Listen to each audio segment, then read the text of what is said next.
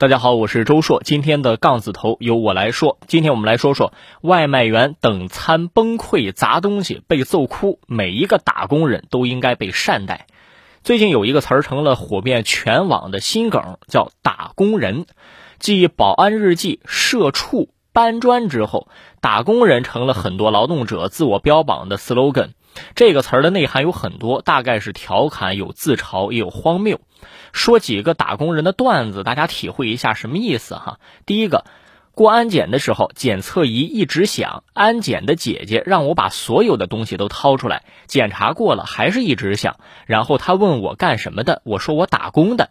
她说：“好家伙，难怪检测出了钢铁般的意志。”早安，打工人。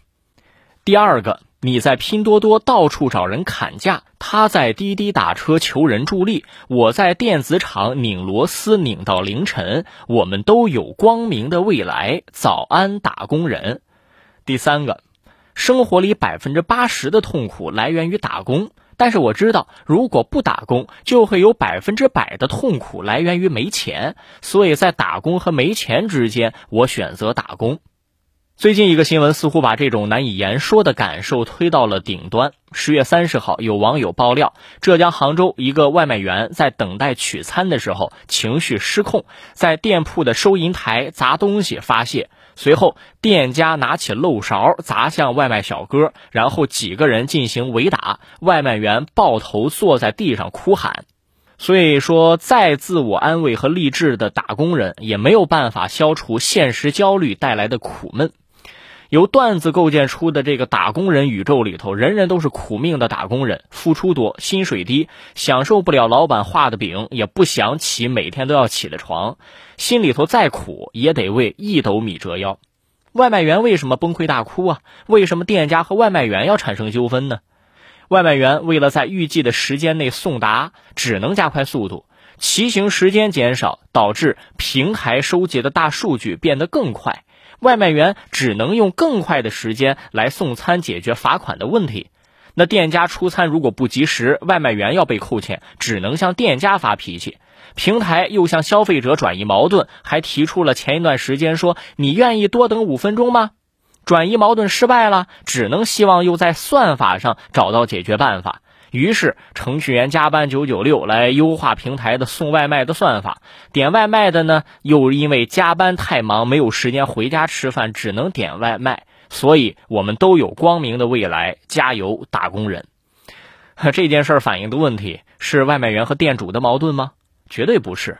这个事儿反映的问题其实是外卖平台畸形的考核系统对于人的异化的问题，KPI 越垒越高。总有一天会超过你能完成的限度。外卖员砸店，店家打外卖员，两方谁有错呢？他们都没错，又都有错，他们都有各自的道理。因为外卖员为了赶上时限，要拿到微薄的工资，店家也不容易啊。餐饮店小本经营，你给他砸了，影响很大呀。那这两个本应该惺惺相惜、互相协作的人群，因为平台的考核机制，反而产生了矛盾。打工人。何苦为难打工人呢？